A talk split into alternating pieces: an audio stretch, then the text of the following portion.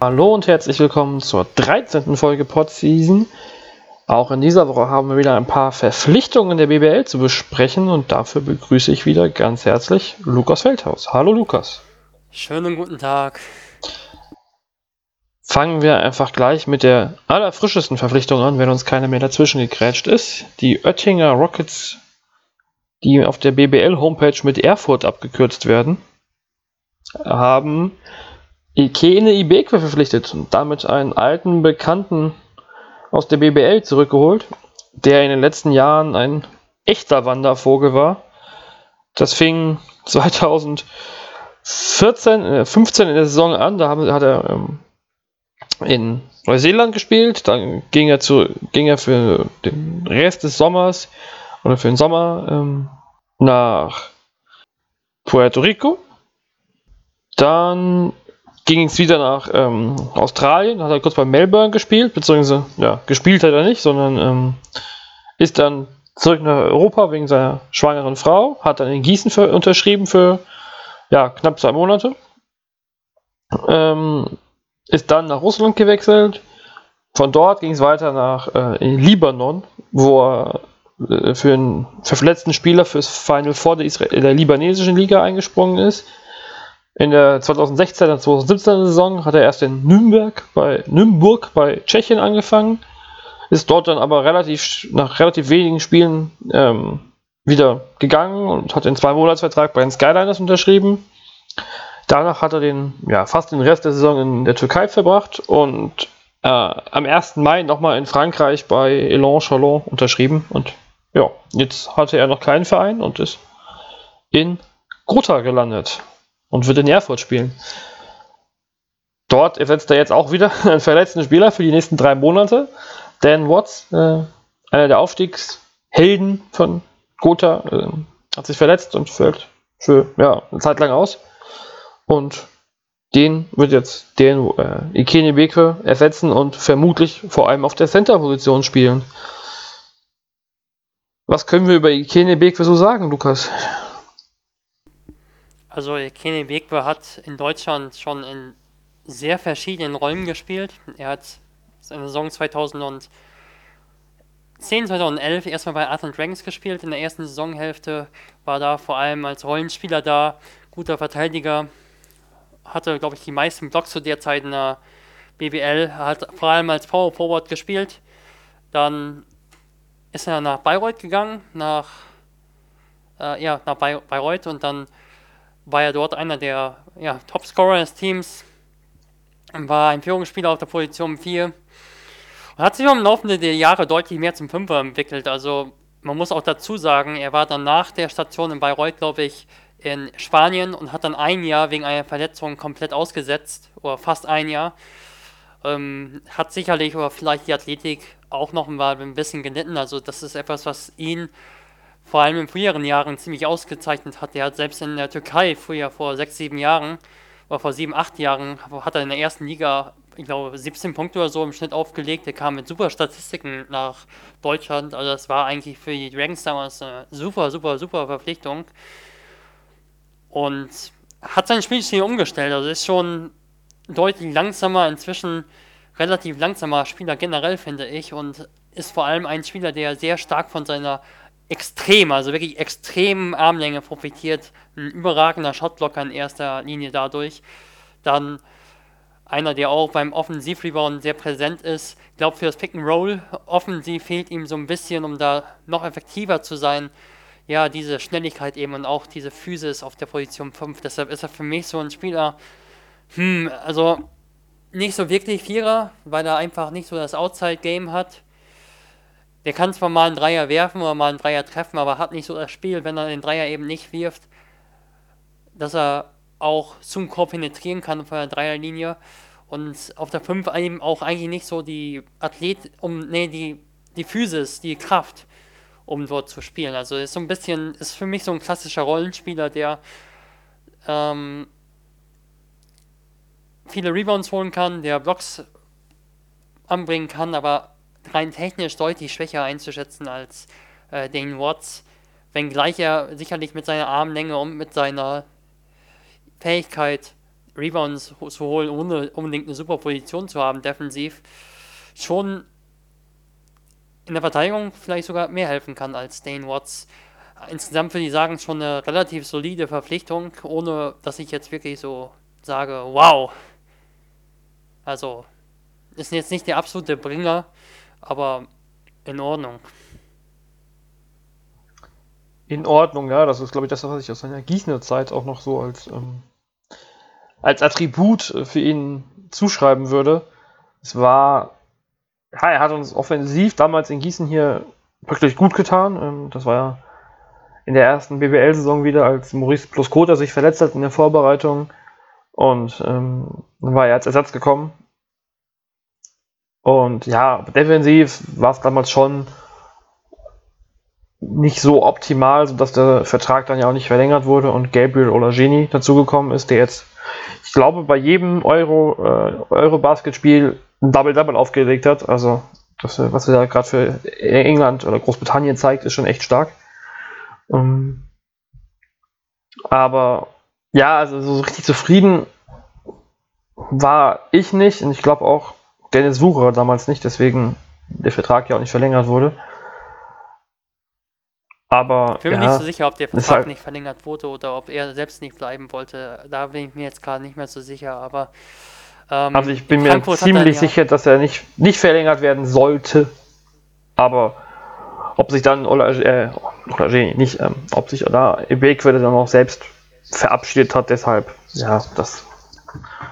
Ich glaube, offiziell wurde da auch nichts verkündet, von daher wollen wir nicht zu viel spekulieren. Aber ich, ich glaube, glaub, als Ersatz von Dane Watts. Genau, er kennt diese Rolle ja auch, wie du ja auch gerade bei der Vita gesagt hast. In der vergangenen Saison kam der auch nur für einen Zeitvertrag nach Frankfurt. Und ja, ich glaube, Dane Watts ist, ist schon, was seine offensiven Fähigkeiten betrifft, einfach ein wichtiger Faktor für das Gotha-Spiel eventuell, weil er halt eben auch ins Dribbling gehen kann. Allerdings sehe ich den Watts auch nicht ganz unkritisch, um nochmal auf Ibekwe zurückzukommen. Also ich würde nicht unbedingt seine Stärken so auf die Offense beschränken. Also ich glaube, er hat Stärken und Schwächen in der, in der Offense und in der Defense. Also de defensiv sicherlich ist eine Sache, dass er halt sehr, sehr schmal ist für einen Fünfer und ja, er hat auch immer mal wieder Foulprobleme. Also er ist auch ein Spieler, der sehr viel mit dem Arm arbeitet in der Defense, wenn das auch so gerade im Low Post geht oder wenn ein Guard an ihm vorbeizieht. Er ist halt von seinem Bewegungszirkel, äh, gerade auch nach der Verletzung, die er damals hatte, in meinen Augen, nicht mehr so mobil und dann hat er halt immer mal wieder einen Arm am, am Guard ran. Und ich glaube, der kam damals aus der Türkei mit 4,0 oder 3,9 Fouls pro Spiel oder so äh, zu den Atlant Dragons. Und das ist einfach ein typischer Rollenspieler. Den Watts ist so, so ein Spieler, da weißt du nicht so recht, ob der ein sehr guter Starter ist, aber das ist von dem Typus her eher ein Starter, weil er halt mit seinen Fähigkeiten, den Dreipunktwurf mal zu treffen und ins Dribbling zu gehen, von der Dreierlinie und gewisse Postanlagen zu zeigen, schon in der Offense so eine Stütze sein kann. Das kann Ibekwe zum Beispiel in meinen Augen überhaupt nicht. Er kommt halt vor allem über Hustle Plays, über athletische Aktionen, mal im Pick and Roll, aber jetzt auch nicht, nicht mega gut im Pick and Roll. Da sehe ich ein bisschen anders als Wolfgang Heider in der Gotha PM, der ihn als guten Spieler offensiv und defensiv im Blocken und Abrollen sieht also ich würde sagen, in, in, allen Bereichen so ein bisschen, also kann auch mal ein Dreier treffen, aber jetzt in allen Bereichen so ein bisschen geht so. Was ihn halt auszeichnet, das ist vor allem sind, ist diese enorme Armlänge, die es ihm ermöglicht, auch zum Beispiel Würfe zu blocken von Spielern eher aus der Hilfe heraus. Also wo auch nicht mal unbedingt eine Hilfe ge gespielt wird, sondern wenn zum Beispiel ein Spieler aufpostet und er am anderen Zonenrand absinkt, dann kommt der manchmal einfach vorbei und blockt dann einen weg, aus dem Nichts quasi. Aber das sind so klassische Rollenspieler-Attitüde. Also wenn er von der Bank kommt und so diese Sachen einbringt, so als Entlastung ist das gut. Also ich denke, dass dieser Wechsel Ibekwe und Watts gerade ja bisschen mehr Verantwortung in Richtung Robert Oelle wieder verteilt, der im Low Post dann doch eine wichtige Zentrale sein wird für das Spiel der Rockets, denke ich. War jetzt auch lange nicht mehr in der BBL, Robert Oelle. Ähm, mal gucken, was er so was er noch kann oder was er dazugelernt hat zu den Zeiten, wo es in der WBL noch nicht so richtig gut funktioniert hat. Aber vielleicht. Du hast es in einem früheren Podcast schon gesagt. Also, wenn wir über die Gotha Rocket, Rockets sprechen, dann sprechen wir in meinen Augen nicht über die Playoffs. Nein. Also, ich glaube, da sind wir uns ziemlich einig. Aber das war in Gießen und Tübingen bei seinen letzten BBL-Stationen ja auch nicht der Fall. Ähm, ja, aber er hat selbst Selbstvertrauen getankt, denke ich, dadurch, dass er äh, eine große Rolle in Nürnberg hatte. Er hatte auch eine große Rolle in äh, Gotha, vor allem in den Playoffs dann deutlich besser geworden. Also ich denke, das ist ein anderer Robert Oehler als der, der damals die WWL verlassen hat. Ja, das ist ja auch wirklich schon, es sind ein paar Tage vergangen seitdem und da wird man sehen müssen. Ja, vielleicht gucken wir jetzt nochmal auf den zweiten Neuzugang, den die ähm, Rockets vorgestellt haben. Das war ihre eigentlich vermutlich letzte Verpflichtung. Sie haben es zwar nicht offiziell so bekannt gegeben, aber sie wollten ja eigentlich nur mit vier Ausländern spielen. Ähm, Ibek ist jetzt quasi der fünfte, aber er setzt ja nur den Watts. Solange haben wir als vierten Ausländer im Kader einen Serben dazu bekommen. Sava Lesic. Lesic der kommt von aus, der wird ausgeliehen als 29-Jähriger. Das ist jetzt auch nicht so die häufige Praxis ne, im Basketball bisher gewesen. Aber er kommt von Mega Alex oder jetzt Mega B-Max. Mal gucken, welche Farbe die jetzt dieses Jahr tragen werden. Das ist ja das Team von Kostja Moschidi. Ähm, von dem er jetzt auch lange nichts mehr gehört hat übrigens.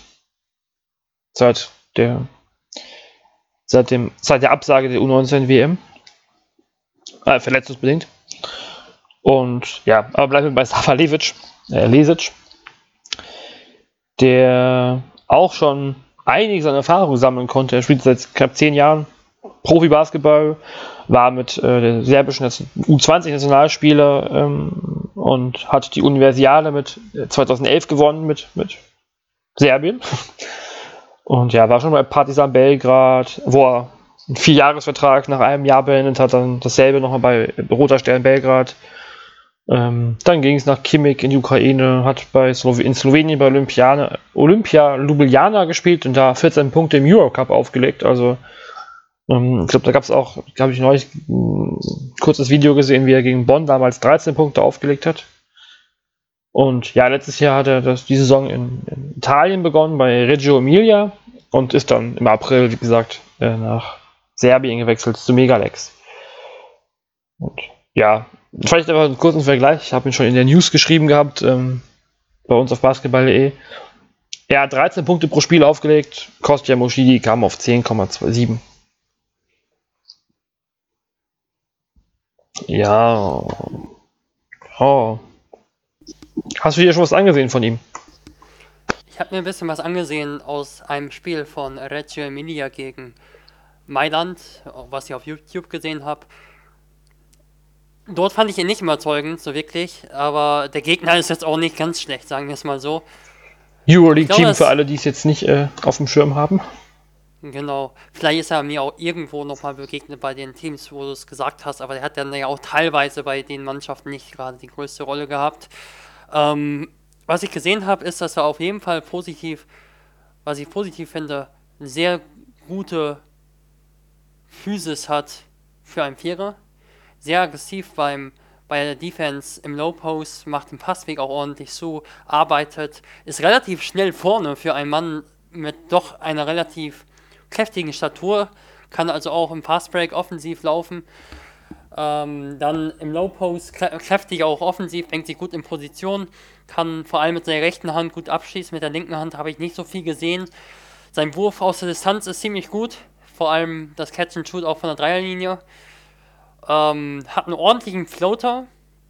Ähm, über Floater reden wir ja derzeit bei Eurobasket relativ viel, wenn wir über ja, Spieler reden wie Eliyahu oder auch Kaspi von Israel, aber ja, auf dem Niveau befindet er sich jetzt nicht gerade, aber er hat einen Floater im Repertoire, hat also ein relativ solides Repertoire, gerade für einen großen Spieler. Aber auf der anderen Seite hat er ja schon ziemlich so eine Center-Physis. Also er ist schon relativ langsam, er bewegt sich halt für einen Vierer schon echt lahm, finde ich. Also ich habe in Italien gesehen, da kam er in Rotation echt langsam hinterher. Beim Close-Out konnte er gar nicht richtig lang, richtig weit rauslaufen, weil er halt ja, dann einfach den Mann an, nicht vor sich halten konnte und hat auch einige Rebound-Situationen verpasst, hat in Italien laut Hero Basket auch sechs Punkte und drei Rebounds in etwas über 14 Minuten im Schnitt nur aufgelegt. Ähm, ist defensiv also schon sehr limitiert in meinen Augen. Das ist auch in der BWL so, wenn er auf der Position 4 spielt. Was die Team-Defense betrifft. Was die 1 gegen 1 Defense im Low Post betrifft, halte ich ihn schon für fähig. Offensiv eben auch im Low Post, aber offensiv dann wiederum ist er nicht unbedingt der geniale Pick-and-Roll-Spieler, sondern eher so der Mann, der ja klassisch sich im Low Post in Position bringt, so ein bisschen Kikanovic in 10 cm kleiner etwa, sich Low, im Low Post in, ins Spiel bringt und dann abschließt über den Mann. Oder halt, ja, wenn er sich halt frei cuttet, dass er halt einen Floater oder so trifft. Der kann aber nicht von der Dreierlinie in meinen Augen wirklich zum Korb ziehen. So effektiv, weil er halt nicht die Schnelligkeit hat. Deshalb ist das nicht unbedingt so ein Vierer, den wir jetzt in der BBL ähm, zuhauf sehen. Deshalb habe ich Zweifel, aber auch so ein bisschen sich in Verpflichtung, aber auch gerade in Hinsicht ja, seines Low-Post-Spiels nochmal sehr positiv, denn Robert Oelle ist zwar ein relativ solider Postspieler, aber du hast es gesagt, also wir haben noch nicht viel von ihm in der BBL gesehen, deshalb muss man überhaupt mal abwarten, was er da kann. Im Low Post kann zumindest aber das Back and Roll gut laufen. Dann hast du Ebekwe, der kein wirklicher Low Post Spieler ist, der so ein bisschen Cutter ist halt, abseits des Balles. Und Johannes Richter, guter Werfer, auch so einer, vielleicht so ein bisschen ähnlicher Typ, aber halt auch noch nicht so wirklich erprobt in der BBL. Von daher bringt er halt mit der Low-Post-Fähigkeit schon was ins Spiel. Und deshalb würde ich schon sagen, ist eine interessante Verpflichtung, aber ich kann mir auch vorstellen, dass er ja ähnlich wie in Italien nicht so wirklich was beitragen kann. Also aufgrund von Schnelligkeitsnachteilen. Das wird sich dann ja auch sicher defensiv auswirken, wenn er ja nicht der nicht der geborene Verteidiger ist, wenn er etwas langsam ist und gerade wenn dann Spieler ankommen wie gut wie früher ne, Maxi Kleber oder so, dann könnte das natürlich schon problematisch werden. Aber, ja, aber prinzipiell genau, sieht es äh, jetzt nicht so, also hast du ja auch gerade gesagt, ähm, sieht es nicht so schlecht aus auf den großen Positionen. Das ist, das ist, ja, so für den Aufsteiger wahrscheinlich relativ solide, oder? Also, finde ich zumindest mit, mit zwei, also zwei gestandenen Spielern.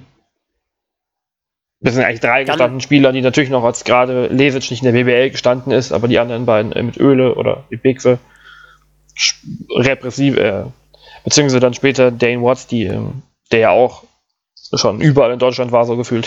Vor allem im Schwabenland unten. Ja.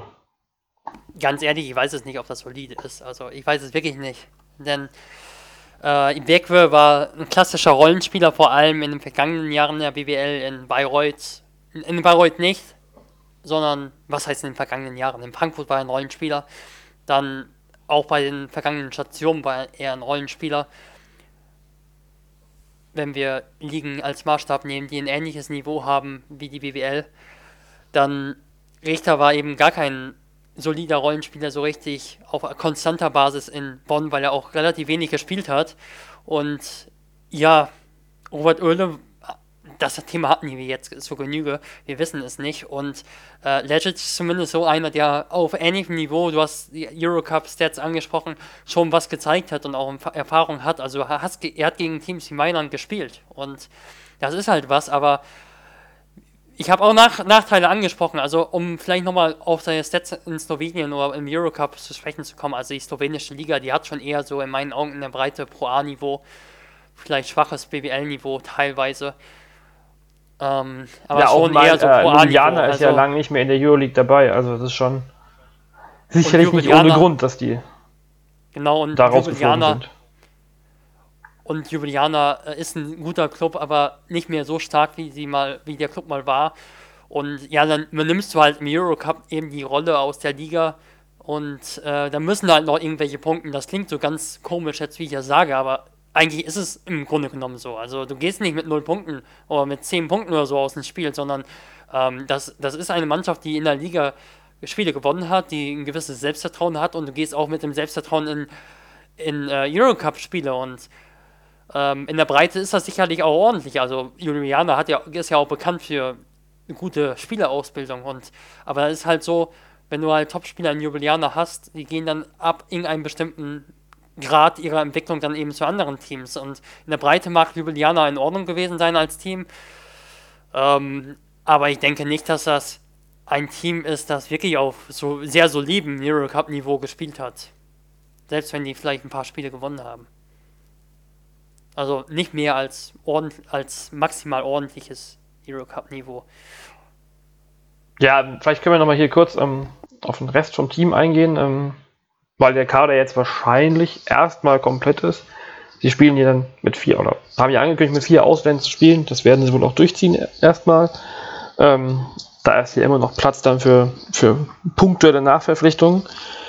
Aber so richtig, ja, die, die, die auch auf den, im Backcourt ist es ja nicht so, dass man jetzt sagen würde, es ist überragend. Andy Obst hat jetzt hier für Gotha auch schon erste starke Testspiele gemacht.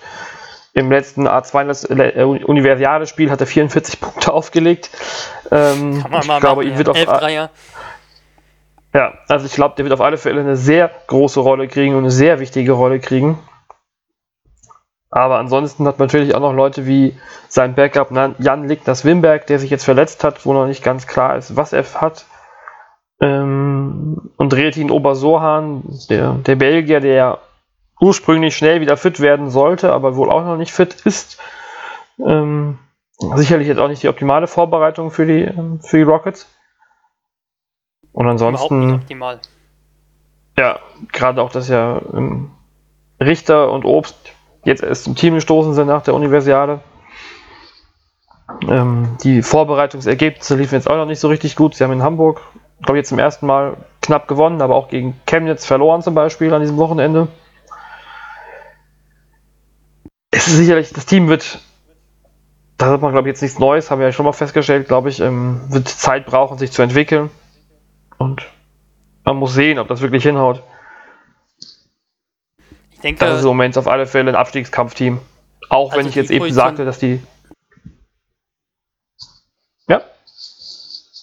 Die Positionen 1 bis 3, Entschuldigung, sehe ich schon relativ positiv. Also die sehe ich schon positiv, denn auf der Position 1 hast du einen äh, Mitchell, der ein sehr guter Werfer ist, gerade im Pick and Roll. Dann hast du im Backup einen ruhigen Spieler, ähm, wirklich einen ruhigen Backup, also der nicht unbedingt einfordert, dass er Starter ist, das meine ich damit, aber der gleichzeitig schon gezeigt hat, dass er den Ball nach vorne bringen kann und solide verteidigen kann in der BBL mit Daniel Schmidt. Auf der 2 hast du einen David Taylor, der motiviert ist, in der BBL den nächsten Schritt zu machen. Der könnte vielleicht so ein Typ David McRae vielleicht sein, mit viel mehr Entwicklungspotenzial. Der ist halt wirklich noch sehr jung und hat in der Nachwuchsmannschaft, du hast es mal angesprochen, wirklich eine gute wirklich eine gute Entwicklung gemacht. Und ähm, dann hast du eben noch einen Andy Obst auf der 3. Ne, auf der Position 2 gehen wir erstmal weiter. Auf der Position 2 hast du noch Obasohan, der Obasohan, der halt wirklich ein guter Athlet ist. Wenn er fit ist, dann kann er auch, denke ich, 13, 14 Punkte vielleicht auflegen, wenn er gut drauf ist, auch wenn das in Italien überhaupt nicht der Fall war. Aber er hatte an einem sehr guten College, äh, diese Rolle hatte er. Also hast dann auf, einer, auf der einen Seite den kreierenden Werfer mit Mitchell und auf der anderen Seite den kreierenden, zum Korb ziehenden äh, Obasohan. Also dieses Duo, das, mir, das gefällt mir schon sehr gut. Dazu den soliden Bäcker Schmidt, dahinter dann David Taylor als entwicklungsfähiger Spieler. Ähm, und eben noch als Point Forward so Andy Obst, der Point Guard Qualitäten hat auf der Position 3 und eben dann aber noch als Gegenposition einen physisch starken Nik Jan Niklas Wimberg, eventuell eben noch äh, als Option für die Rotation so ein, auch so ein eher, ja, auch ballversierten Dreier mit Kulame, also die Position 1 bis 3 gefallen mir schon ziemlich gut, gerade wenn, aber nur, gerade wenn, aber nur wenn Obesohan oder ein äh, zeitweiliger Ersatz für ihn, wenn es notwendig ist, ich hoffe nicht, fit sind oder im Kader sind. Die Position 4-5 sehe ich dann schon eher ja, sehr unterdurchschnittlich für die BWL besetzt, stand jetzt. Dann ist das die abschließende Meinung zu Gotha, oder? Ja. Also wie gesagt, ich, ich glaube nicht, dass, das, dass der Kader für mehr als wirklich tiefen Abstiegskampf reicht es ist halt alles irgendwie auf den Ausländerpositionen solide in meiner Meinung. aber nicht so gut und nicht so dominierend vielleicht, dass es dafür reichen würde, ähm, safe zu sein oder dass man, dass da wirklich genug abgegeben wird und es wird sicherlich auf die Deutschen ankommen, wie Andi Obst, wie ähm, Richter, wie Wimberg und Daniel Schmidt. Also es wird schwer, glaube ich. Das Darovic habe ich jetzt auch noch nie angesprochen. Ich ja. weiß nicht, wie groß seine Rolle sein wird. Der hat in Baunach relativ gut gespielt, hat aber keine riesige Rolle gehabt, war auch altersbedingt so wahrscheinlich. Ähm, und, und obendrein eben ein Jahr pausiert. Von daher kannst du halt wirklich kaum was zu sagen. Aber es ist halt ein spielintelligenter Zweier, der einen ordentlichen Wurf hat, vor allem auch ein bisschen Ballhandling hat. Vielleicht arbeitet er sie auch in die Rotation. Aber es ist ein interessantes Team, das sehe ich, das sehe ich schon so. Aber ich sehe es auch so, das ist ein Abstiegskampfteam, das den Abstiegskampf aber auch meistern kann, denn du weißt auch, die äh, Gotha Rockets, die haben noch zwei Ausländer-Spots. Oder gut, für, ist schwierig zu zählen, wenn du jetzt schon Ersatzspieler hast, aber äh, die haben Ausländer-Spots noch zu besetzen, wenn das möglich ist. Sie werden ja auf alle Fälle nicht mit Watts spielen können, erstmal von daher haben sie zwei Plätze im Team frei. Ja. Ja, ist, das ja. ist auch egal, aber die haben theoretisch könnten sie halt nachverpflichten, wenn du halt siehst, äh, es geht in Richtung kaum Siege oder sowas. Also ich hoffe, dass es diese finanziellen Möglichkeiten gibt, gerade bei einem Aufsteiger, da kann es eben Startprobleme geben. Das wird Wolfgang Heiders Job sein, mit, mit seinen Kollegen da, dafür Geld zu sorgen. Dann gehen wir vielleicht direkt über und bleiben im tiefen oder im Abstiegskampf drin, im absoluten Abstiegskampf und wechseln zu Tübingen, die ja auch nochmal nachgelegt haben für Mr. Peterson, dessen Vorname ich schon wieder vergessen habe. Brandon hieß er, glaube ich. Und der neue Center heißt jetzt Tony Easley und bringt ja einiges an Europaerfahrung mit nach, ähm, mit nach Tübingen. ähm, ja, kennst du ihn schon? Ja, ich kenne ihn. Also ich habe ihn damals auch schon. Übrigens, absoluter Abstiegskampf, also vor der Saison, das ist jetzt schon wieder. Naja, warten wir mal ab, aber ähm, wir schätzen diese Teams eher so als Abstiegskandidaten ein. Ich denke, Tony Easy. Wir können natürlich falsch liegen. Hier nicht, dass hier mit sich jemand in die falsche Richtung gedrängt fühlt, aber so als, wenn wir unsere Prognose, die wir in den letzten Wochen uns aufgebaut haben oder unsere, unsere Meinung gebildet haben, da waren wir uns da schon ziemlich einig, dass Tübingen größere Probleme kriegen könnte. Ja, aber vielleicht lösen sie sich auch mit Isle jetzt in Lust ja. auf. Aber ja, ähm, Tony Easley habe ich damals schon in Italien auf der Rechnung gehabt. Der ist irgendwann nach Sassari gewechselt. Das ist aber schon ähm, einige Jahre jetzt her. Ähm, hatte ich damals schon so, ja, so die Idee, so, dass der ganz gut zu Jared Jordan passen könnte, so von seinem Typus her, weil er halt ein sehr athletischer Spieler ist. Damals war es aber ein ganz anderer Basketball. Damals, ich hatte damit auch darüber auch mal kurz mit Stefan Koch gesprochen. Äh, damals hatte auch noch mal die türkische Liga 2011, 2012 rum mit zwei Zentern gespielt quasi. Zwei großen Spielern und das war damals auch in Italien der Fall. Und er hat wirklich eine sehr gute Rolle gespielt in Italien vor Jahren, aber es war eine andere Liga. Es war einfach eine andere Liga. Du hast eben noch auf der Position 4 mit so einem echten Shotblocker, der nicht unbedingt diesen Wurf von außen hatte oder zumindest nicht oft angebracht hat, gespielt. Und das war vielleicht auch noch ein bisschen dadurch bedingt eben, was ja, mit der neuen Dreierlinie passiert ist. Das Feld ist weiter auseinandergegangen. Du hast eben nicht mehr so die Möglichkeit gehabt, eben einen zweiten Spieler, noch einen zweiten Center so zu haben, so als Shotblocker und der mit seinen Armlängen, der mit seiner Athletik die Räume ein bisschen dicht macht und zu den Dreierschützen rausläuft. Also dieser Spielertyp, der ist so ein bisschen auf der 4 verloren gegangen und er spielt jetzt auch schon seit diverser Zeit eigentlich nur noch auf der Position 5. Ich habe ihn seit ca. 6 oder, von 6 oder 5 Jahren nicht mehr verfolgt, muss ich sagen. Also ich habe vielleicht mal geschaut, wo er gespielt hat. Habe mir jetzt dann was angeschaut aus der zweiten italienischen Liga und er ist sehr schnell in der Bewegung nach vorne, also sehr, sehr schnell für den Center. Sehr, sehr schlank auch für den Center, das hat Robert Wintermantel auch angesprochen. Ähm, in der Transition dadurch ein guter Spieler, aber er wirkt mir so ein bisschen, dass er, ja, ja, irgendwie so, was sein Bewegungszirkel so betrifft, wirkt, wirkt er mir sehr langsam. Also, ich weiß nicht, ob es da Verletzungen gab in den vergangenen Jahren, aber was auch Kniearbeit betrifft. Also der bewegt sich schon in der Defense, was ich gesehen habe, schon relativ wenig. Also der hat relativ wenig, ist relativ wenig rotiert so. Ähm, also in der Lateralbewegung oder vor allem in der Bewegung um seine Achse herum relativ langsam, sehr langsam und wiederum in der Bewegung nach vorne sehr, sehr schnell für den Center. Also die, diese Diskrepanz, die fand ich schon ja, relativ auffällig.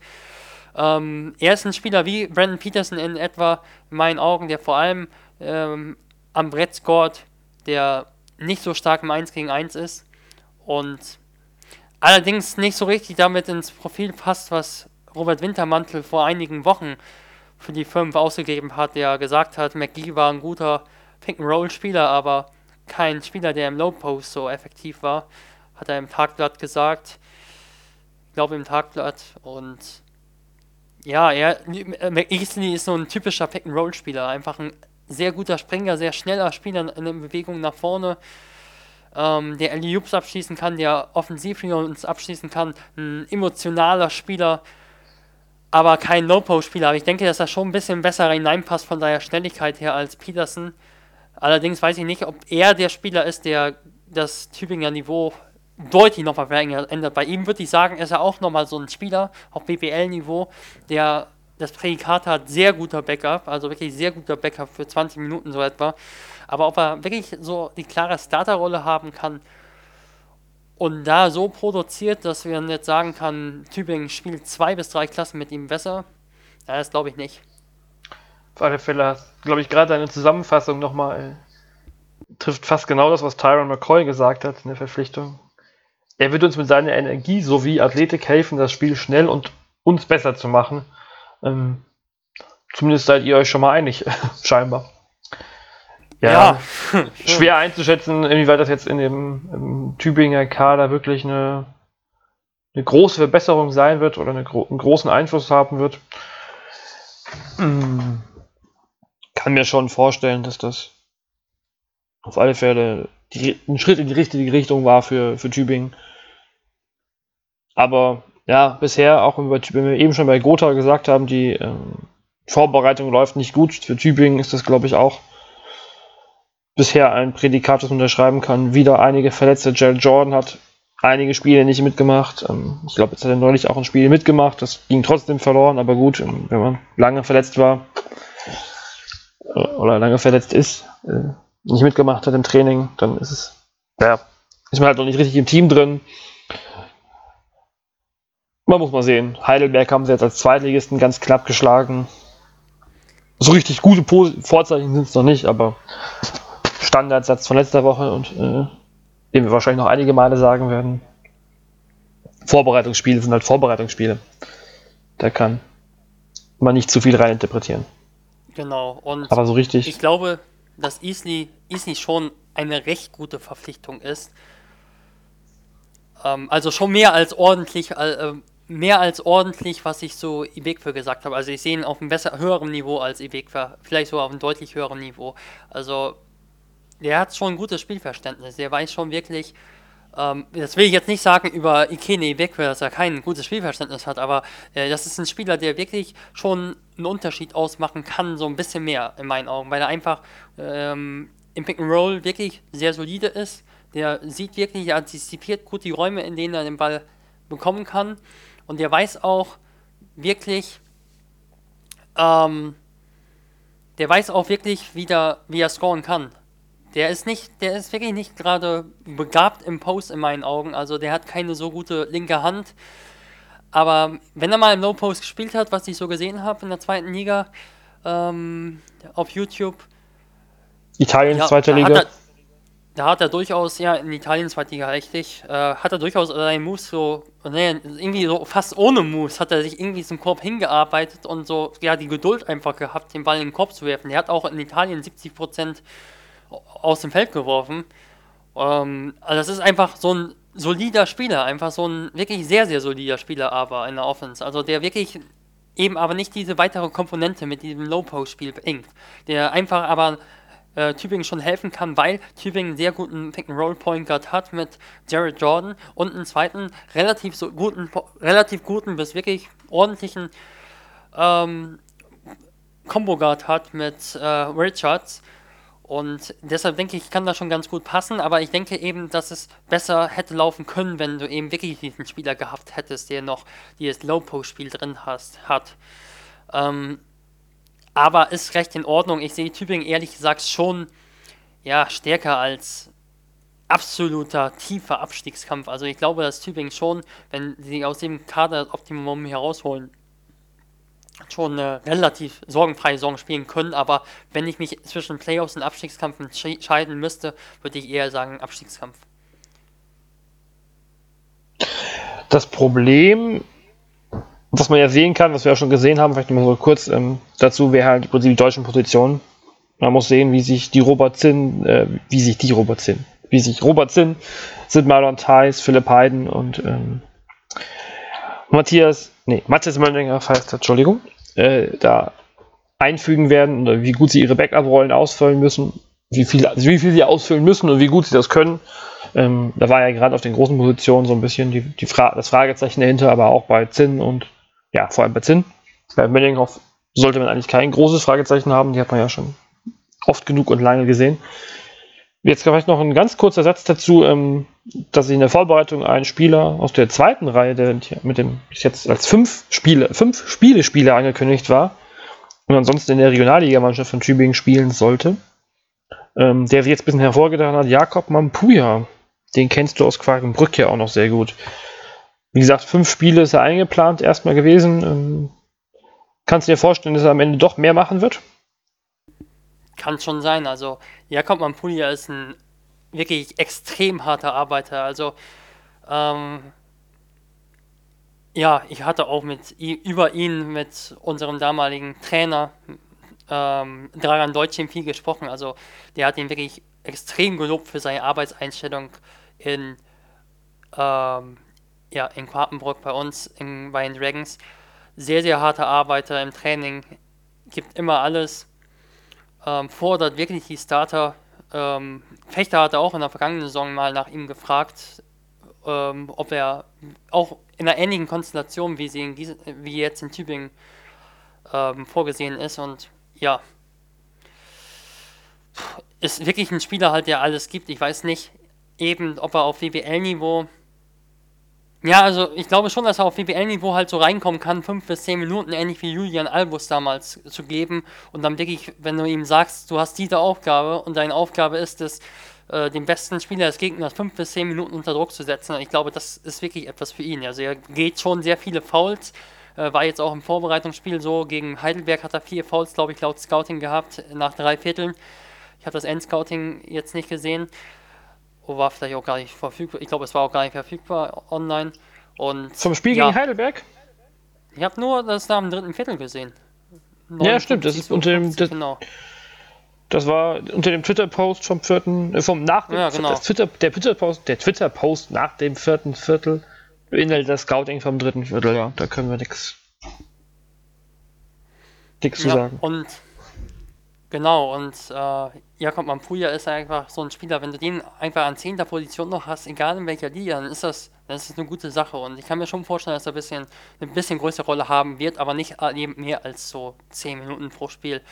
Ähm, offensiv ähm, trifft er nicht immer die besten Entscheidungen. Also er ist ein Spieler, der, der sehr, sehr ja, der sehr, sehr, sehr, sehr viel Herz spielt, aber ähm, manchmal schon ein bisschen überdreht. Also wenn er dann zum Korb zieht, dass er ähm, ja, dass ihm ein bisschen die Ruhe noch fehlt. Hat auch relativ spät angefangen mit Basketball, aber ich würde mich wirklich freuen für ihn, weil ich ihn eben auch selbst erlebt habe und ihn auch ja, kenne. Ähm, auch wenn ich jetzt seit einiger Zeit nicht mehr mit ihm geredet habe, aber ähm, würde ich mich freuen, wenn er den Durchbruch schaffen könnte, denn er ist halt so ein richtiger Arbeitertyp, aber mehr als fünf bis zehn Minuten sehe ich jetzt nicht, aber ich glaube schon, dass er eben so eine Rolle haben kann. Also für die erste Regionalliga ist er ein ein äh, Weltklasse-Spieler fast. Also nicht umsonst ist er mit äh, Karlsruhe in die Pro A aufgestiegen. Wenn die Karlsruhe jetzt eine vernünftige Halle finden, dann äh, spielt auch Karlsruhe schöne Pro A-Saison. Aber das ist jetzt nicht unser Thema hier. Schauen wir mal, was Tübingen da erreichen wird. Ähm, wie gesagt, ich bin ein bisschen skeptischer als du, aber ein bisschen, äh, bisschen Meinungsverschiedenheit ist ja ganz nett hier. Wir waren uns genau, viel also, zu oft einig in der, in der Offseason. Ja, das stimmt. Aber ich glaube auch, ich glaube, Tübingen hat das, hat das Problem, dass die Deutschen nicht das Problem, dass die Deutschen schwach sind, sondern dass die Deutschen ähm, ja, nein, das ist einfach die ganze Kaderkonstellation und da hast du eben nicht so viel Auswahl mit den deutschen Spielern, aber die ganze Kaderkonstellation läuft in meinen Augen darauf hinaus, dass das nicht das beste Rebound-Team sein wird. Und Easley hat jetzt gute Rebound-Zahlen in den vergangenen Jahren gehabt und kann da immer eben schon ein bisschen was vielleicht machen. Ähm, aber du hast dann halt gleichzeitig, du hast Heiden auf der 5, selbst wenn der bisher in den Preseason Games, also ich habe jetzt Scouting gesehen gegen Ludwigsburg und gegen Heidelberg eben schon gut aufgelegt hat, aber grundsätzlich sehe ich ihn jetzt nicht als Top-Rebounder und dasselbe gilt für, oder noch deutlich mehr für Sidmal und Theis, der keine zwei Rebounds, glaube ich, im Schnitt hatte in, in Braunschweig, dann eben noch auf der 4, dann, dann beginnst du halt schon mit so, so einem ja, mit so einer Rebound-Hypothek in meinen Augen. Und dann hast du noch äh, Mathis Müllinghoff eben auch nicht als Rebound-starken Dreier. Und das ist halt etwas, was ich relativ kritisch sehe, gemeinsam mit dem Aspekt, dass die auf der Position 1 in meinen Augen nicht diesen Scorer haben, den du einfach mal den Ball gibst und der dann punktet. Aber sie haben gute Außenwerfer, das, das ist ein positiver Punkt. Die haben sehr gute Werfer, gleichzeitig einen guten Pick-and-Roll-Center, dadurch kannst du den Ball in Bewegung bekommen. Und sie haben ganz ordentliche Passgeber. Anders als im vergangenen Jahr denke ich nochmal einen etwas ruhigeren Off-Guard mit Richards, der, der wirklich sehr solide spielt. Und ich glaube, dass ein wirklich solider Basketball da äh, auf die Beine gestellt werden kann, aber ich teile auch deine Zweifel, kann auch verstehen, dass du gewisse, dass du gewisse Zweifel hast, was Abstiegskampf betrifft. Ja. Dann gehen wir zum nächsten Team. Und über das haben wir letzte Woche schon geredet, den mitteldeutschen PC. Die haben jetzt noch einen Spieler unter Vertrag genommen, Jordan Seibert. Nicht Seibert, sondern Siebert geschrieben. Musste jedem erst man drüber nachlesen. Und ja, relativ frisch vom College. Oder ja, was heißt relativ frisch im College? Bis 2015 am College gewesen. Danach ein Jahr in der D-League gespielt. Letzte Saison bei Park Thessaloniki und nachdem er jetzt wieder für die D-League gedraftet worden war, ist er eine Woche später den Airy Bay Hawks ähm, quasi abgehauen und hat beim MBC unterschrieben. Position Swingman, oder? Kann man zwei, das so sagen? Drei, ja. 2, 3. Hast du dir schon was von ihm angeguckt? Mir ist ja aufgefallen, schon in der vergangenen Saison, ich verfolge auch die griechische Liga, ähm, also er war der Topscorer, glaube ich, sogar von PAOK Thessaloniki. Er hat in der im FIBA Champions League ordentliche Leistung gezeigt. Also er ist vor allem, um es mal zu ihm ein bisschen kürzer zu sagen, er ist ein Spot-Up-Shooter, also er ist ein schneller Spot-Up-Shooter, also er ist ein schneller Spieler, der aber technisch in Dribbling nicht so viel drauf hat, ist auch nicht so, ist kein Pick-and-Roll-Spieler, wirklich, ist nicht so wirklich ein Passgeber, ähm, nimmt das Dribbling sehr früh auf, wenn er ins Dribbling geht, aber ist wirklich enorm schnell und ist ein sehr guter Werfer, also kann dadurch um Blöcke gehen, kann in der Transition einfach auch mal selbst den Ball pushen, ist kräftig genug, um mit Kontakt äh, beiden Händen abzuschließen. Ähm, sehr solider Verteidiger auch ähm, am Perimeter, sehr solider Verteidiger, habe ein Spiel angeschaut äh, gegen äh, oder in ein Spiel reingeschaut gegen Lyon. Wirklich äh, einer, der vielleicht ein bisschen gambelt, so ein bisschen sehr auf Stil geht, dadurch mal seinen Mann verliert, aber ist auch noch ein junger Spieler. Ähm, also, ich glaube, genau der Spieler, der, den es neben Jones und Hatton noch auf der Position 3, Position 2 braucht. Ein Spieler, der nicht unbedingt den Ball viel in seinen Händen braucht, sondern der einfach ein Abschließer ist und der dann schon mit relativ wenigen Dribblings aber relativ viel kreieren kann. Und das bedeutet im Kontext des Kaders jetzt was für dich? Also ich sehe Marcus Hatton und äh, Jones auf der 1, je nachdem einer von den beiden eben dann noch auf der Position 2. Ich glaube nicht, dass beide Spieler nur 20 Minuten im Schnitt spielen werden.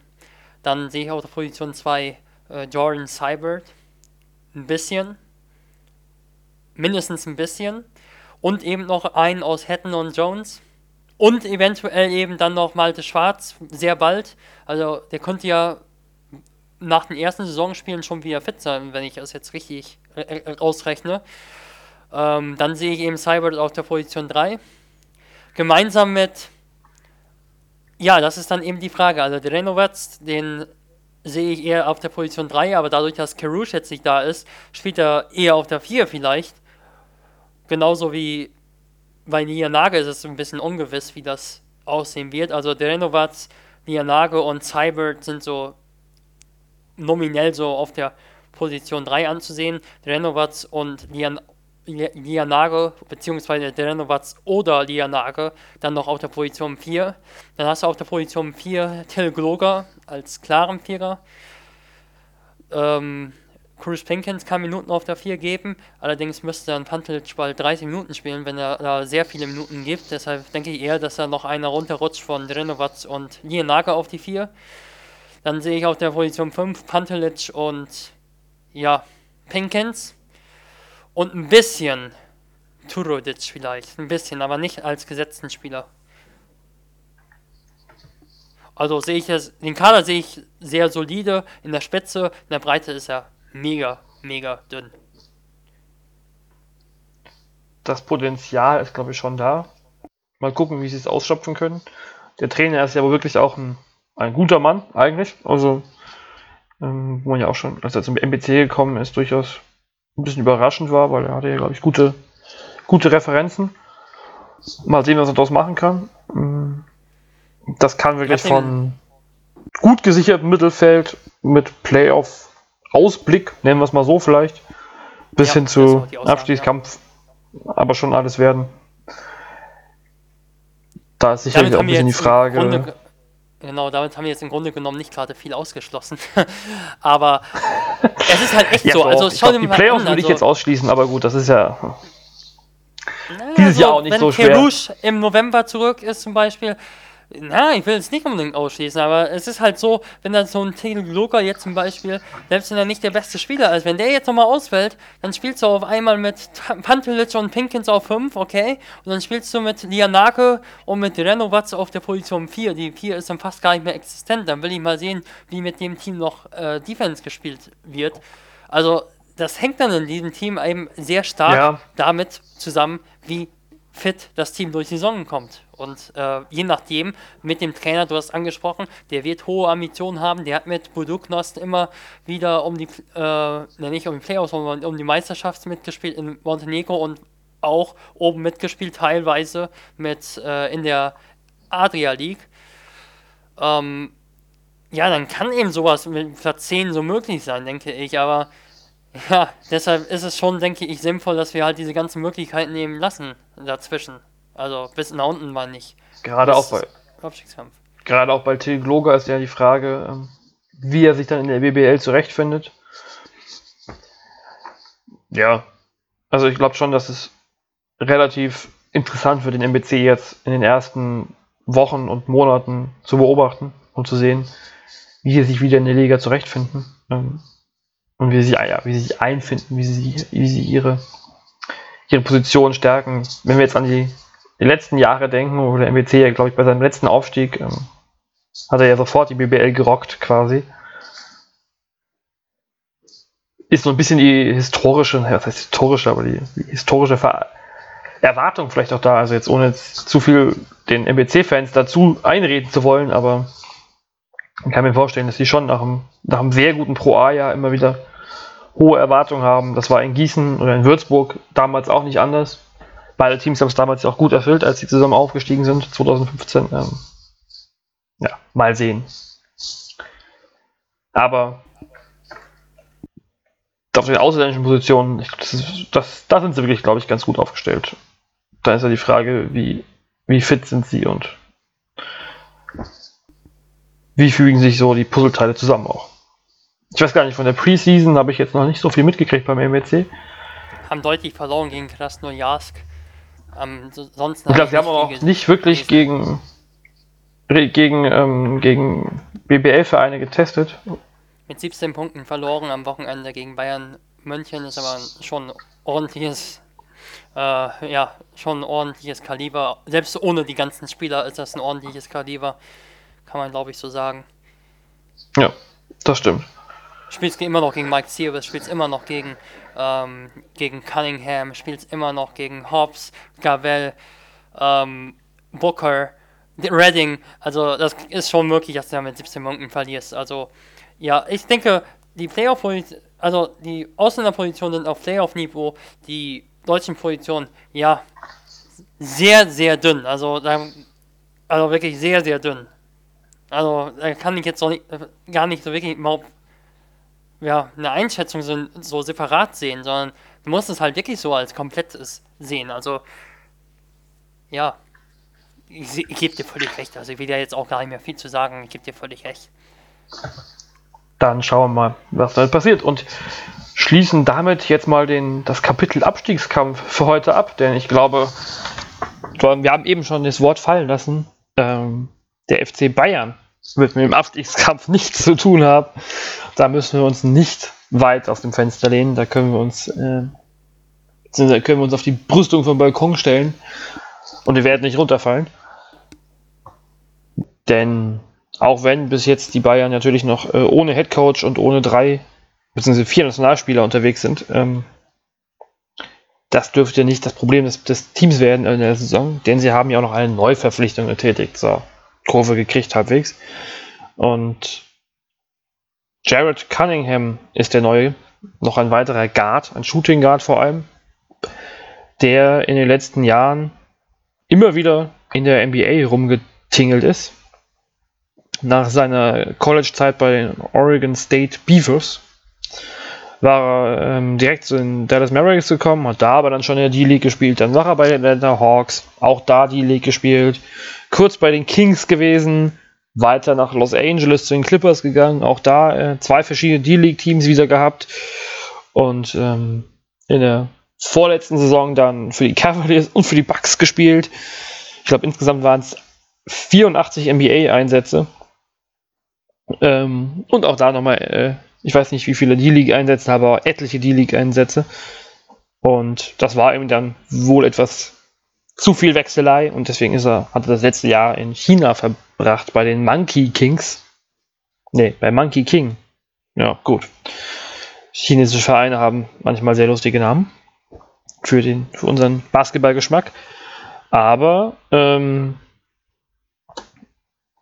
der junge Vater scheint wohl ein ganz guter Spieler zu sein. Und das nicht, weil er äh, in China 34 Punkte und in, er über die Saison erzielt hat und in einem Spiel mal 74 Punkte gemacht hat. Aber wer, glaube ich, sich so lange auch in den verschiedenen NBA-Teams hält und damals 2012 an 24. Position gedraftet worden war, das ist wohl kein, keine schlechte Empfehlung. Ja, also ich kannte den Spieler nur aus einem Highlight-Tape von einem My Basketball TV, glaube ich, von einem YouTube-Kanal, wo ich ein Highlight-Tape von ihm gesehen habe. Ähm, ja, wollte vielleicht mal nach Europa jetzt gehen. Ich glaube, die NBA-Zeit, die darf man jetzt nicht, ja, so richtig hochadeln. Er ist viel gewechselt, er hat es immerhin mal geschafft, relativ konstant über einen Zeitraum in Cleveland zu spielen, bei wirklich einem Top-Team. Ja, bei nicht nur irgendeinem Top-Team. Und ja, dann in China, die Zeit will ich eigentlich gar nicht wirklich einordnen, aber es ist halt schon ordentlich, wenn du 34 Punkte im Schnitt machst. Also ähm, ist halt aber so in China, ich habe mir mal ein Spiel aus den Finals angeschaut, ähm, du bekommst halt gerade auch ganz oft einfach in einer ganz einfachen Korbliga, also da brauchst du nicht, nicht unbedingt viel, viel machen. 34 Punkte hat er aufgelegt und war damit viertbester halt Scorer der Liga. ja. Aber also 34 das, Punkte ist schon ordentlich. Ja, und wie gesagt, nur viertbester Scorer mit der Punktzahl, das sagt ja über die Liga wohl auch einiges aus. Ja, aber ja, welcher Platz wurde sein Team? Ich weiß es gerade gar nicht. Also wahrscheinlich ähm, sagt das nicht so viel über die Liga aus. Ja. ich halt, such's dir raus. Also ich, ich, ich habe mir aber jetzt was aus der G-League angeschaut. Ich habe mir das Spiel angeschaut gegen, äh, gegen Nick Johnson. Und da muss ich sagen, also die Spieler war, sind sich sehr, sehr ähnlich in meinen Augen. Also äh, Derek, Jared Cunningham ist auch ein Spieler, der, der kann den Dreier treffen, er zögert gerne an der Dreierlinie. Ähm, der ist jemand, der sehr, sehr gerne diese Mitteldistanzwürfe nimmt, diese eher so Verlegenheitsmitteldistanzwürfe in meinen Augen. Wenn das Pick and Roll läuft, der Geg gegnerische Center sinkt ein bisschen ab, dann nimmt er gerne diesen Wurf aus der Mitteldistanz, aus dem Dribbling, kann den auch durchaus treffen. Äh, hat aber eine, auch eine sehr gute Athletik, um zum Korb zu ziehen. Ähm, fehlt vielleicht so ein bisschen eben diese Physis also einfach noch und die muss er in Europa jetzt erstmal bekommen. Also ich denke, dass wir da wirklich ruhig bleiben müssen. Also da kann man jetzt nicht sagen, oh, Bayern, äh, Cunningham, Ex-NBA-Spieler, der, ja, die, die werden jetzt alles äh, alles schlagen. Also, puh, das glaube ich nicht, dass der so einen großen Unterschied ausmachen wird. Aber das ist ein Spieler, der auf der Position 2-1 nochmal Potenzial hat, auch wenn er jetzt, ja, was heißt auch, wenn er 26, er geht jetzt in sein erstes Jahr in Europa, äh, der hat schon noch Potenzial. Ähm, aber muss man halt abwarten. Das haben wir jetzt schon relativ oft gesagt, genau. Ähm, noch ist es zu früh, um was anderes zu sagen äh, ohne nicht unterbrechen zu wollen, sein Team ist 18. von 20 Teams geworden. Die haben 8 von 38 Spielen gewonnen. Ich glaube, das rückt die 34 Punkte nochmal in ein ganz anderes Licht. Also, wenn du schon nicht gewinnst, dass du dann halt schon noch einfach mal Punkte machst. Also, ähm, ja, also das ist die China-Zeit, die will ich jetzt nicht überwerten. Also defensiv fand ich ihn recht ordentlich. Er hat schon ähm, schon relativ soft verteidigt, aber ist schon mal durch, über den Block gekommen. Äh, wirkte relativ souverän, was ich gesehen habe. Also er ist eher ein Zweier für mich, also er ist ein Zweier, der mal die, die einspielen kann. Ähm, dass er relativ wenig passt in der Offense. Also er, wenn er das Pick and Roll läuft, schaut er sehr auf den, auf den Korb. Ähm, ich denke, dass es wichtig war, einen Spieler zu holen, der die 2 und die 1 spielen kann, weil die Bayern sieben Ausländer haben jetzt und immer einer aussetzen muss. Das ist gerade in Spielen gegen Bamberg hier sehr wichtig. Und dann ist es, denke ich, schon so, dass dir ein gewisses, ja, Arsenal noch an Möglichkeiten offen halten sollst. Und wenn Bayern jetzt einen Dreier geholt hätte, dann wäre es so gewesen, dass klar ist, dass Reggie Redding eigentlich oder Lucic aussetzen. Denn du kannst dann nicht irgendwie mit drei Small Forwards auf einem Qualitätslevel etwas spielen. Und Cunningham ist dann eben so ein Zweier, der kann da halt reinrücken für Braden Hobbs. Und dann spielt eben Gavel mehr die Eins neben Jovic. Und dann hast und er kann für Reggie Redding reinkommen und dann spielt Niga Djedovic eher die drei. Oder eben Karim Jallo mal. Deshalb ist das für mich eine sinnige Verpflichtung. Was allerdings weiterhin nicht wirklich der Fall ist im Kader, ist, dass ich einsehe, der konstant den Dreier über Jahre hinweg von außen geworfen hat und getroffen hat. Ja, und im Prinzip kann auch, kann man ja eigentlich schon sagen, für die großen Positionen, für Booker und ähm, Matschwan wird es wenig oder wenig Aussetzen, Aussetzen geben.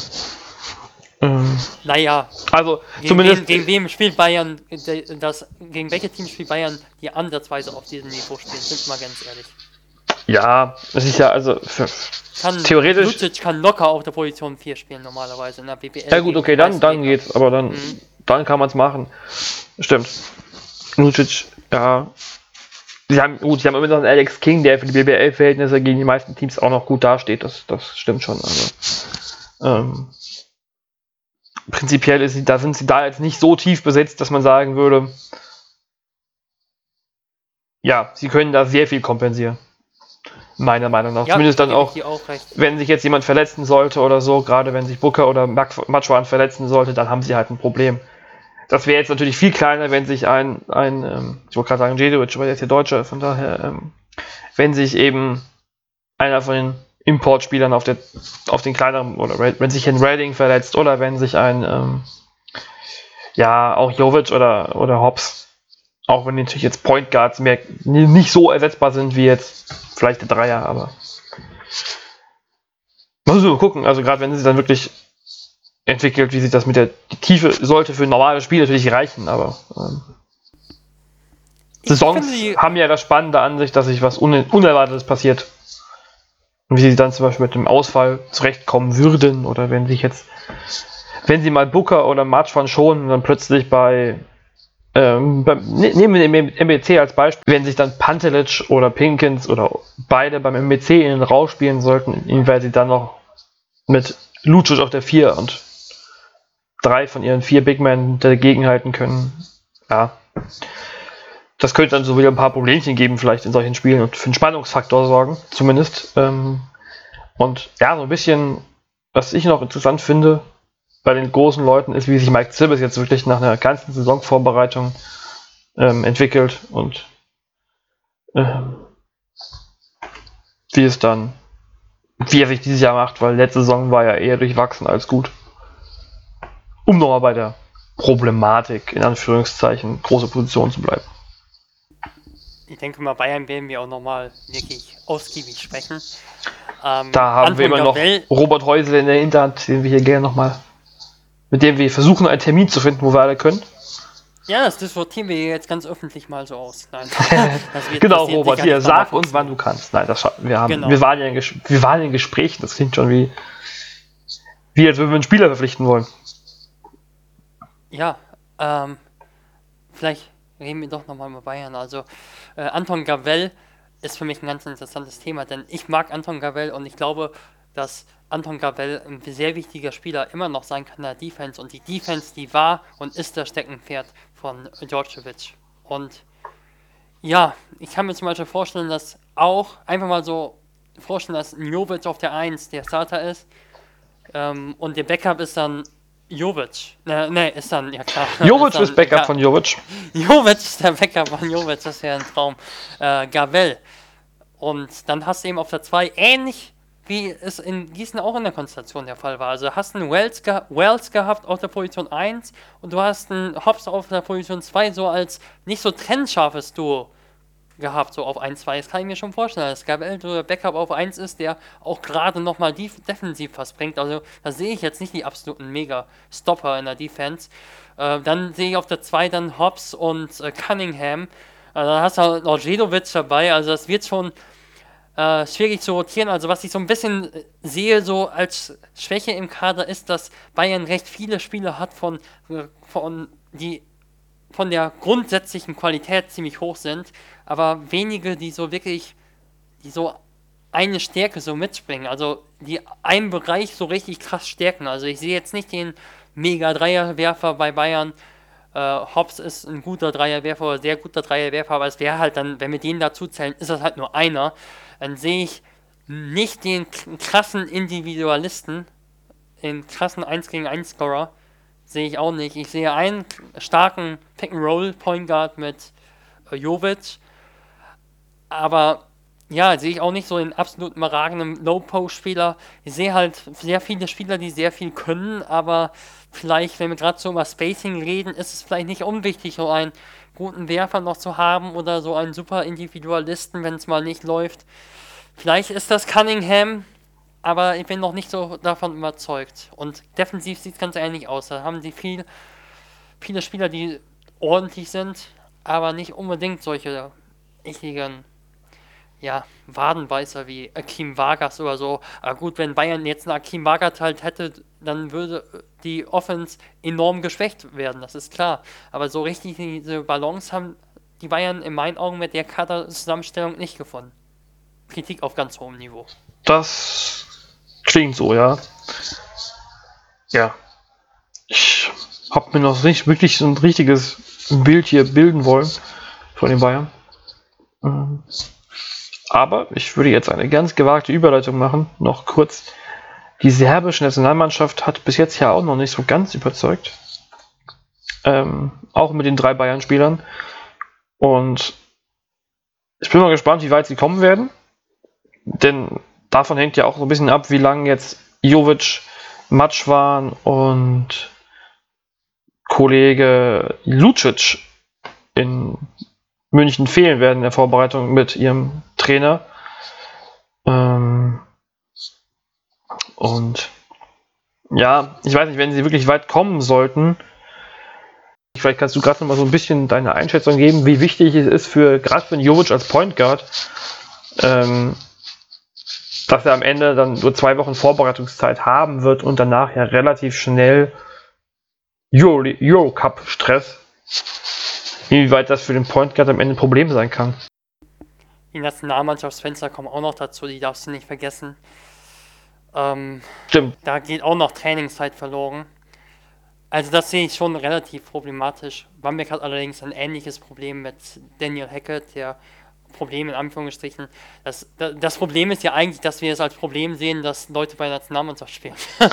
ja, es ist schon, es ist ein Luxusproblem, würden jetzt die Teams, äh, für Nein, die wir bisher geredet das, haben, an dem heutigen Tage, glaube ich. Äh, es geht um, das geht um Basketball, wie es äh, strukturiert ist in Europa. Eher darum, denke ich. Also, ja, das ist noch ein ganz anderes Problem. Noch, dass sie jetzt überhaupt noch immer, das ist aber, wollte ich eigentlich nur so äh, daneben schieben. Also, Messina hat dazu gestern viel gesagt und ja, um zu deiner Frage zurückzukehren, ich glaube schon, dass es eine Schwierigkeit ist, dass aber ich glaube aber auch, dass Bamberg eben der größte Konkurrent mit Ulm vielleicht ähm, ähnliche Schwierigkeiten hat. Ähm, Im Eurocup-Kontext gibt es auch wiederum Teams, die Schwierigkeiten haben, denke ich, in der Hinsicht. Ähm, aber natürlich nicht zum Beispiel Darius Afaka, die ich sehr, sehr, sehr, sehr, sehr, sehr, sehr, sehr, sehr, sehr stark sehe mit äh, Brad Wanamaker auf der Position 1, mit, äh, mit einem Kader bis Position 10, der sehr, sehr stark ist. Ja, also ein gewisses Problem sehe ich darin schon, denn auf dem Position 1 wird eben viel, über die Position 1 wird viel gehen. Also hast du einen der besten Assistgeber der Euroleague, der wissen muss, wann er die Ausstiege hat im Pick and Roll, auch wenn Djordjevic und Jovic viel schon zusammengearbeitet haben und gerade auch zusammen arbeiten, aber du arbeitest mit drei Bayern-Spielern zusammen und nicht mit zehn und das, die Umgebung ist einfach eine ganz andere. Du hast Bogdanovic, ich habe es auch mit Linus Müller auch besprochen, das wird Bogdanovic in der Nationalmannschaft und nicht, und den hast du nicht bei Bayern München. Also deshalb nicht ist wirklich. schon einfach du musst, du musst es erstmal einspielen wieder. Und ähm, das ist schon, ja, zumindest ist es eine Hypothek, denke ich. Und genauso sind auch die äh, Einsätze für die Nationalmannschaft während der Saison für mich in meinen Augen eine Hypothek, auch gerade wenn es um Fokus geht und wenn es darum geht, ja, fit zu bleiben. Wollen wir schon, wollen wir schon hier einen Tipp abgeben für München? Oder wollen ja, wir das auf den, auf den Podcast mit Robert verschieben? Ich denke, dass Bayern Platz 2 erreichen kann in der Liga, also Vizemeister werden kann und wird, denke ich, und im Euro Eurocup weit kommen kann, Halbfinale. Aber dass ich schon Darius Safaka stärker sehe, ich sehe Unix Kazan sehr stark mit äh, Dimitris Priftis als Trainer, der sehr, sehr viel Wert auf Defense legt. Die haben auch gegen Alba Berlin haushoch gestern gewonnen.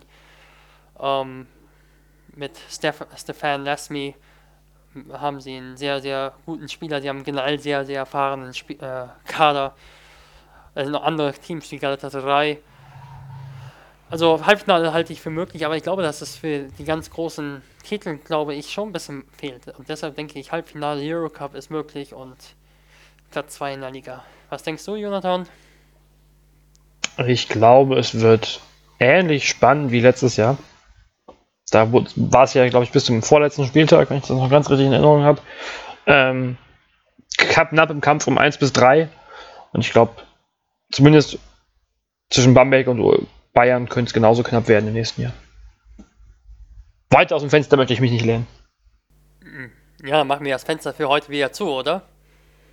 Ja, wir haben jetzt das kürzeste Pod-Season-Fenster so der letzten Wochen hingekriegt. Das wollen wir jetzt nicht künstlich aufblähen. Wir verabschieden uns jetzt, gucken weiter Eurobasket und sagen Tschüss bis nächste Woche. Vielleicht dann mit Robert Häusel hier. Je nachdem, was noch so passiert. Ciao.